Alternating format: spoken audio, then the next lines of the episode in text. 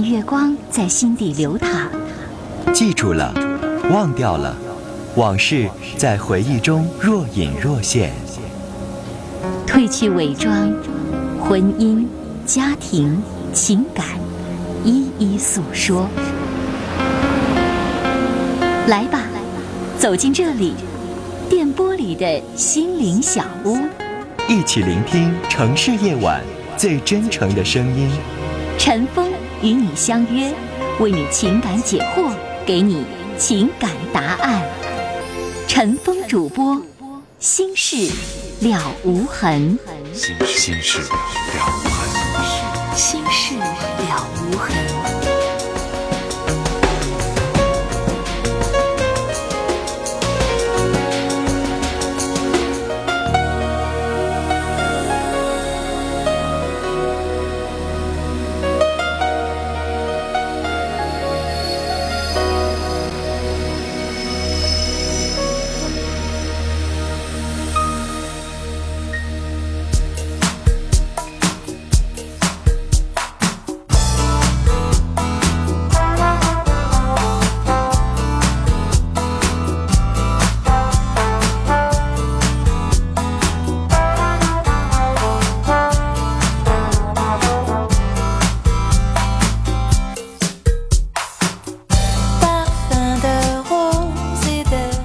听众朋友，晚上好，这里是《心事了无痕》节目，欢迎您收听和参与，我是主持人陈峰。今晚的导播呢是王毅。以下时间欢迎您收听和参与。节目开始，先来看听友的短信。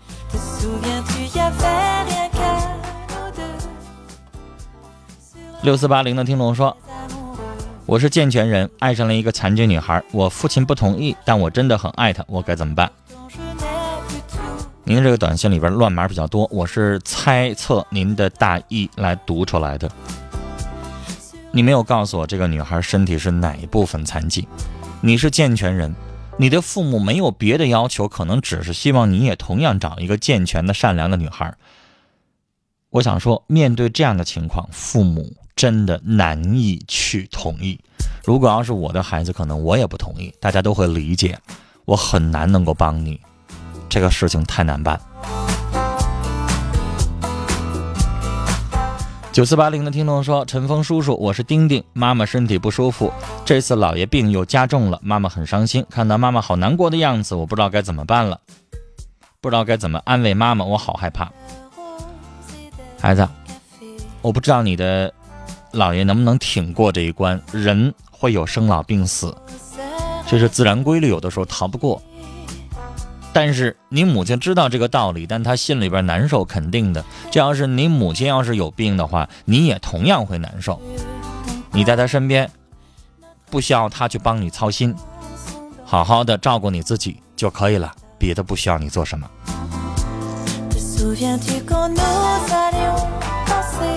三九零六的听众说，一对老人月退休金五千八百元，生育有三个子女。因没有房子带保姆，老太太卧床，三口人居住在小女儿家，工资全交。小女儿还催着老人以赡养的名义向兄姐每月要五百元，为他还外债。老人很为难，常说寄人篱下，欲哭无泪。两个老人加一块退休金五千八，这在小女儿这生活全交给他，这不绰绰有余，还要管别人要钱。我想说，你应该劝二位老人搬出来。五千八百块钱的收入，一个月租一千块钱的房子，多好啊！一千块钱最起码能租个租一个俩屋一厨的房子吧，比寄人篱下住那一个屋强吧。然后，既然有一位老人瘫痪在床啊，你再花八百元雇一保姆，俩屋一厨的房子，保姆住一屋，两个老人住一屋，或者是雇一个不是年轻的保姆，雇一个四五十岁的保姆，让他不住这儿，每天早上八点来上班，晚上五五点五六点钟让人下班，不住这儿也行。然后这种情况下，是不是比寄人篱下强啊？他这姑娘，白眼狼一个，没有良心。三九二的听众说很喜欢今天的音乐啊，老有人问我音乐叫什么，我实在记不住。论坛上会有，实在找不到的话，您自己到百度网上搜啊。陈峰使用的音乐全都是一个歌手，小野丽莎都从来不用别的歌手的歌啊。您就挨盘听吧，他的音乐都是巴塞诺瓦风格的，只不过用不同的语言啊，有快有慢。再来看。零六九二的听众说：“今天是奶奶五十七岁的生日，希望奶奶生日快乐，忘了不开心的事儿，永远快乐，永远年轻。”零六四五的听众的短信说：“老公最近身体很不好，因为他在外地工作，不能够经常见面，希望老公可以注意身体，按时吃饭，期待重逢的那一天，我在家里边等着你。”来接电话，二号线的电话，您好，女士。哎，你好，你你好，陈峰老师。别客气，您说。我呢，一直就是有点事儿，就是挺掰不开镊子似的，就实话实说吧。反正我也没上过几年学。啊。我吧，就是说我爱人吧，就是那个我，呃，就是我们过五年的时候，我爱人吧，就是意外就出事儿就去世了。我领了个儿子。嗯。完了呢，就是那个这么些年，自己也一直就在开个小店，开个小店呢，就这么偶尔碰见一个，就是这现在的我的我对象。就是跟他已经就是我们同居就是过五年了，也没正式什么举行婚礼。就是他家呢一开始也是不同意，我也没见过他家人儿。完了呢，就是一直我投钱就开个小店，开个小店呢，就是每个月呢就给他家孩子点生活费，他呢就是跟我上灶。反正要是挣多的时候呢，就就多给他一些；挣少的时候呢，完了就是就是管给他家那孩子的抚养费，就一月五百块钱。完了，就是这不五年，这是第五年这个年头的时候呢，就换过来了，就他投资开饭店了。完我呢，就是给他干活了，给他干干活了吧，给我开了几个月工资。完现在呢，就是说，呃，也是给我半匹，半匹呢，就说是一个月就是一千多块钱，两千块钱左右。完我的孩子呢，他又不管我，我呢就是养老保险呢，他也不帮我交我。我有个住宅楼，就是我有个小眼妈在那地方住，就是也不帮我交取暖费，我就，我就觉得吧，你说这个男人，我就，哎呀，我也想不通，我寻思请教请教那个陈峰老师，你帮我出个主意。你是完了，您这不是从小的夫妻，从小的夫妻要这么跟你过日子，你立马就跟他离婚了。但是女士，你要明白，你们这叫半路夫妻，啊啊，都是四十多岁了，然后再找的。这个时候，谁对谁都有防备，谁都有子女，谁可能都会有自己的生活的想法，都会可能想保护自己这一亩三分地儿，哦，都想往对方身上少拿点儿，是不是？那我女士，就是你要懂，到你这个年纪，有很多人可能带个姑娘，带个小子。嗯，我这过去说难听的，找个男的是为了拉帮套。对。那你想想，那男的他傻吗？他也不傻。你认为他是心甘情愿的拿吗？他也不是，那人家有防备很正常，不是人生的，人家对他不亲也很正常。对，老师，我在打扰你。女士，你要懂得对方的意思。他现在希望你们俩 A A 制，你花你的，他花他的。对，现在就是过这种日子，我就说哪管你象征性的孩子过个年过个节了，你说你给孩子承担一点错误，承担一点事儿什么的，或帮孩子张罗一丁点儿，就是象征性的。完，我这我就寻思，我心里不也平衡一丁点儿吗？但是但是现在吧，就象征性的也没有，好像。嗯，那女士她就是这么个想法，你改变不了。我改变不了。她就觉得你别从我这占便宜，我也不指望从你这占着啥，咱俩就是搭伙过日子，你有个伴儿，我有个伴儿。啊，晚病了，发烧了，感冒了，你给我端个药，给我端个水，我在身边也照顾你一下，他就这么想的。但是房子还是个人的，钱还是个人的，孩子还是个人的，我没管你孩子，也用不着你管我孩子。他的想法可能就是这样的。哦。就两个人就是搭伙过日子，就这个想法。因为女士，半路的夫妻啊，如果真的想。特别特别的亲的话，呃，像您这个情况，他的这个想法，我不能说他不对，我只能说这样的想法的人还不少。啊啊，你说有没有半路夫妻俩过特别好的？有。那女士，我就羡慕那种生活。那女士，那有的话，比如说哈，嗯，电视剧《家有儿女》里边，那宋丹丹跟那男的两个人也是半路夫妻哈。啊。那女士，你也得看看人家宋丹丹有没有藏私？人家那个母亲做的，人家对人家男的带来的两个孩子，人家可能做的更好。你看那电视里边演的那小雪，一开始不也挺针对他的吗？嗯，不也事事刁难他吗？那人家做到了。那女士，你要想让人家对你家孩子好，你有没有主动给人家孩子做什么呢？做了多少呢？有没有让对方也对你感恩戴德的呢？如果你要没有做到的话，女士你就别挑人家。哦，你有没有主动为人家孩子怎么着呢？你要没有的话，那你凭啥挑人家呢？哦，这做事儿不得将心比心吗？对，我就觉得他是男人，就是说我男人咋的？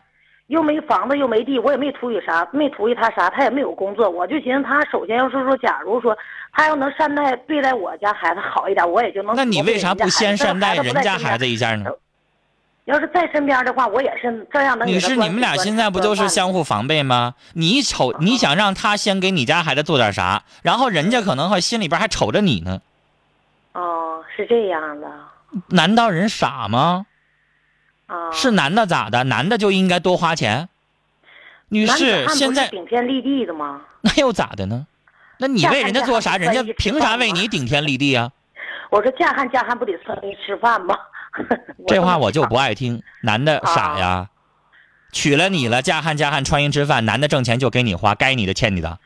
我也不是说他该我的欠我的，那那你那句话说的就不好听，啥叫嫁汉嫁汉穿衣吃饭呢？好听吗？女人不都这么想吗？那男人还不那么想呢。男人觉得女的咋的？你既然要求男女平等，那你凭啥就要求男的非得多花呀？啊，啊不？你对我体贴了吗？你对我温柔了吗？你对我怎么着了吗？你让我幸福甜蜜了吗？男的不傻，这女人你做到位了，你让我幸福甜蜜了，我觉得我娶了你值了，我为你花钱，我心甘情愿。你啥也没做，我凭啥往你身上花钱呢？啊？你找这男人是傻帽吗？他不懂这理吗？啊，女士做什么事情都是你先得做点啥吧，啊？举个例子，女士，你教你家孩子上小学的时候，你是不是得告诉你孩子，好好表现，对同学礼貌一点，客气一点，然后人家才能对你好，你才能交下这个朋友。对老师那块，你得先不能先让老师给你当个班干部，然后你才对老师表示，不行，你得先给老师表示，或者是你先表现好了，人老师相中你了，这个孩子了，才可能对你做啥。那女士，你教孩子，你懂得这个道理吧？啊，你有让你家孩子，同学，先给我一千块钱，我再给你一千，有你能那么要求吗？你能要求老师，你先给我个班长当的，然后我再给你点教师节礼物，你能这么教吗？啊，多浅显的道理啊！你不对人家好，你不让这男的觉得娶到你温柔了、直个了，回过头来你让人家给你孩子上花钱，你是凭啥呢？人傻呀！啊，我觉得你应该先做一些东西，你对人家体贴了，女士。我举个例子啊，你不一定非得做到那个不。举个例子啊，你对这个男人特别特别好，什么穿呐、用啊、带呀、甚至你天天晚上给他打洗脚洗脚水啊啊，你天天照顾他，照顾的无微不至的。如果这男的还不管你家孩子，你不说过了五年吗？五年的时间可不短了。如果还不管你家孩子，女士，你可以离婚了。你发现这男的没良心。啊，但如果你没做到，那你能要求人家啥呢？啊是不是这么个理儿？我认为这个理儿很浅显啊。哦有一些女人就觉得好像，哎，我找个男人不就想从这男人身上他应该给我点啥吗？你千万别那么想，男人不是傻帽。哦有的女人就有的女孩儿啊，你这是岁数大的年轻的女孩儿告诉我说，我跟我男朋友在一起处了两年了，我男朋友从来没给我买过一件东西。然后我就问他，你给人家买过吗？啊，那我是女的，她不应该主动的吗？惯的毛病。是不是？还有一些女孩跟男的在一起，嗯完了我问他，我说跟你处这两年的时间，你们吃饭都谁花钱？都是他花呀。我说你算没算过，你们俩在一起两年吃的饭加一块可能上万块，你信不信？嗯，有没有，女士？很有可能吧，一顿饭吃一百来块钱，嗯两年的时间吃一万块钱很正常。那这钱你咋不算呢？那会做人的女士得咋做人呢？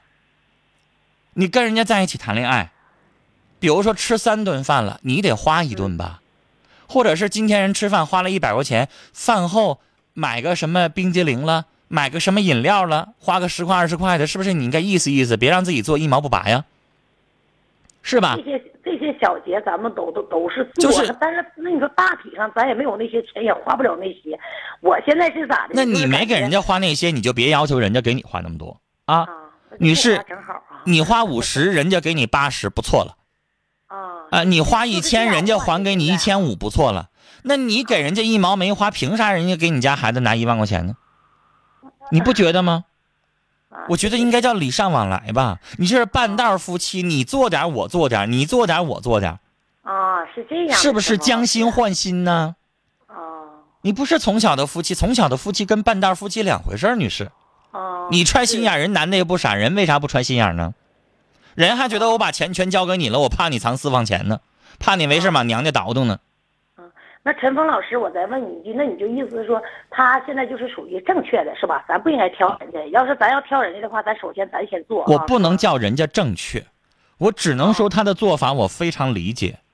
啊，女士，这个东西你你的角度你认为他不对，那从人家那个角度，人家不觉得他不对啊、对这个东西没有没有对错之分，嗯明白吗？只不过就站在不同的立场，这个看问题的角度不同。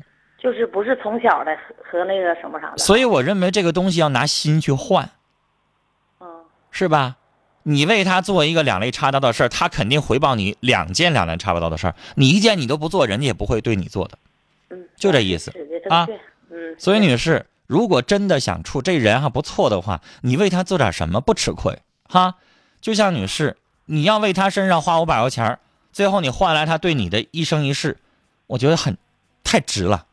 有的时候我也花，你就像低保给我开点。我只是举个例子我买个剃须刀，我只是举个例子，你别给我整剃须刀十来块钱这些小事儿都说了啊，那说不完了。我只是举个例子啊，聊到这儿。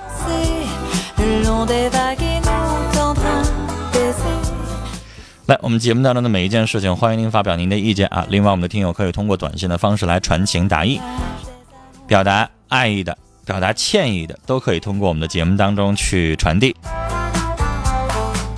零八二二的听众说，希望我的娟儿过一个愉快的节日，老公想你，你辛苦了。八五六七的听众说，我怀孕了，但是婆婆从来都不关心我，也不打电话问问。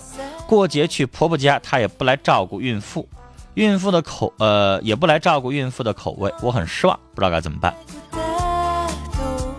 你平时跟婆婆关系好吗？你平时对老人好吗？关系融洽吗？如果你平时你对婆婆那边没有礼尚往来，你对婆婆那边没有孝心照顾，那你不要指望人家这个时候回报你。你是这个关系得是平时养成的。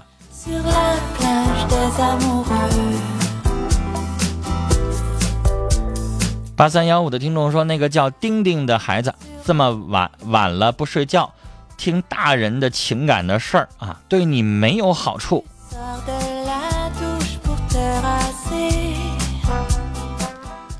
零九八二的听众说，我是单身的母亲，儿子大学毕业，看到儿子为事业奔波，我很着急，又不知道怎么帮儿子，请您指点一下。就是您儿子现在在找工作，忙着是吧？你想帮忙却帮不上，是这意思吗？有机会买一买上面专门有招聘这样专版的报纸，帮孩子留意一下工作方面的相关的信息啊。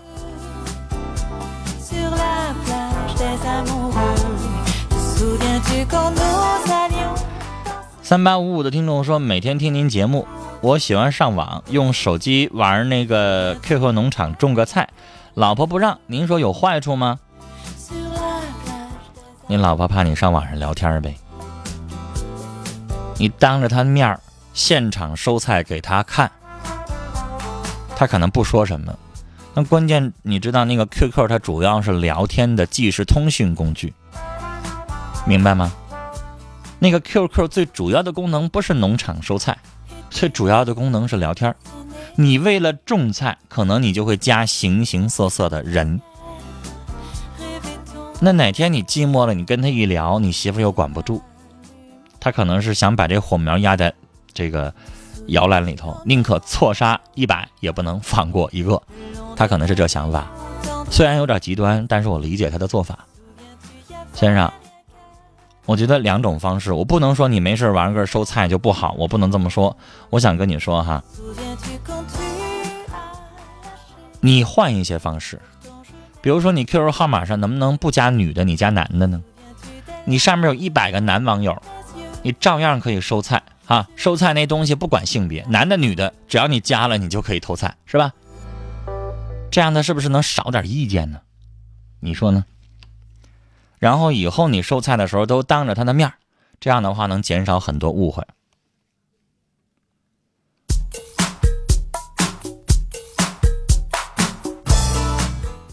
零九五零的听众说，我发了两条。我是十六岁的女孩，经常和妈妈因为一点小事吵起来。我和妈妈的性子都很急，很烦，是因为处在青春期吗？我和妈妈都放不下面子，说那句我错了。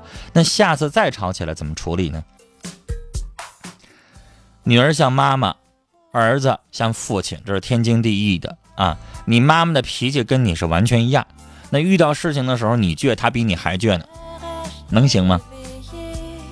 既然你妈妈你听起来她生气了，那咱就不吱声不行吗？你非得跟你妈妈辩个高下，你能赢吗？你能心情愉快吗？你今天吵架吵过你妈妈，你妈妈闭嘴不吱声了，然后你就高兴了？女孩，你应该懂，你不会高兴的。所以只要你妈妈今天嗓门高了，要吵架了，咱就闭嘴，咱不吱声了，那就吵不起来了。你说呢？也就是懂得容让一下，包括你以后长大了，跟任何人在一起相处，都想想我说的这个话。一旦人家调门提高了，想有那个好像吵架那个味道出来的时候，咱就闭嘴，咱就不吱声了，这样你就吵不起来啊。然后呢，你更有涵养性，更有气度。陈峰的原则就是谁给我问问题，我就教谁。那你妈妈没问我，我先轮不到，是吧？她也听不到，所以我光说你。也并不是说你妈妈就完全对，你妈妈要问我的话，我也有会有一堆话要跟她说。但现在我只能跟你说这些话，然后你按照这样的方式去做，最起码能够保证你吵不起来啊。三二三三的听众说，明天是老公的生日，祝愿他生日快乐，让他知道我是多么爱他，让我们永远相亲相爱。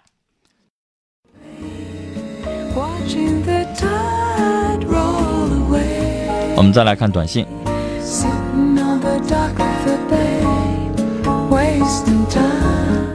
零九四六的听众说，我是大四学生，班上二十三女三男，女生们自私自利，勾心斗角。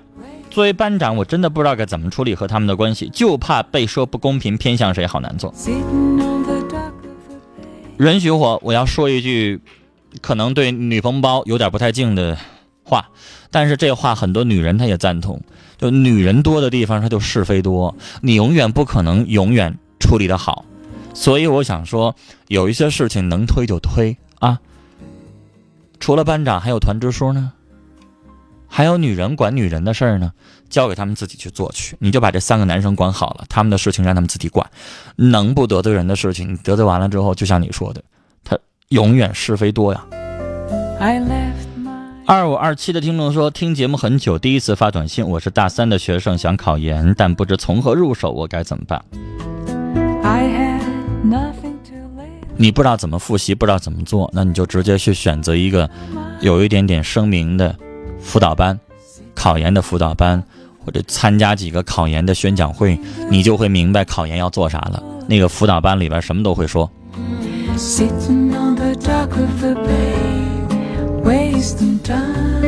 七零三八的听众说，父亲是一个无所事事的人，爱赌博，而且十几年了，总和母亲有家庭暴力，对母亲没有一点感情，母亲该咋办呢？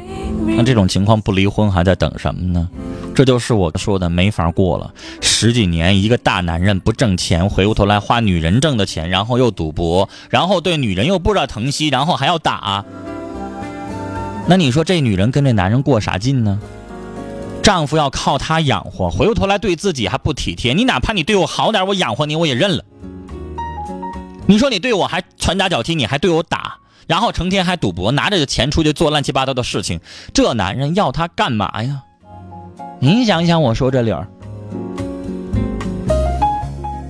好了，听众朋友，这里是《心事了无痕》节目，我是主持人陈峰。接下来是广告信息，回来继续来收听我们的节目。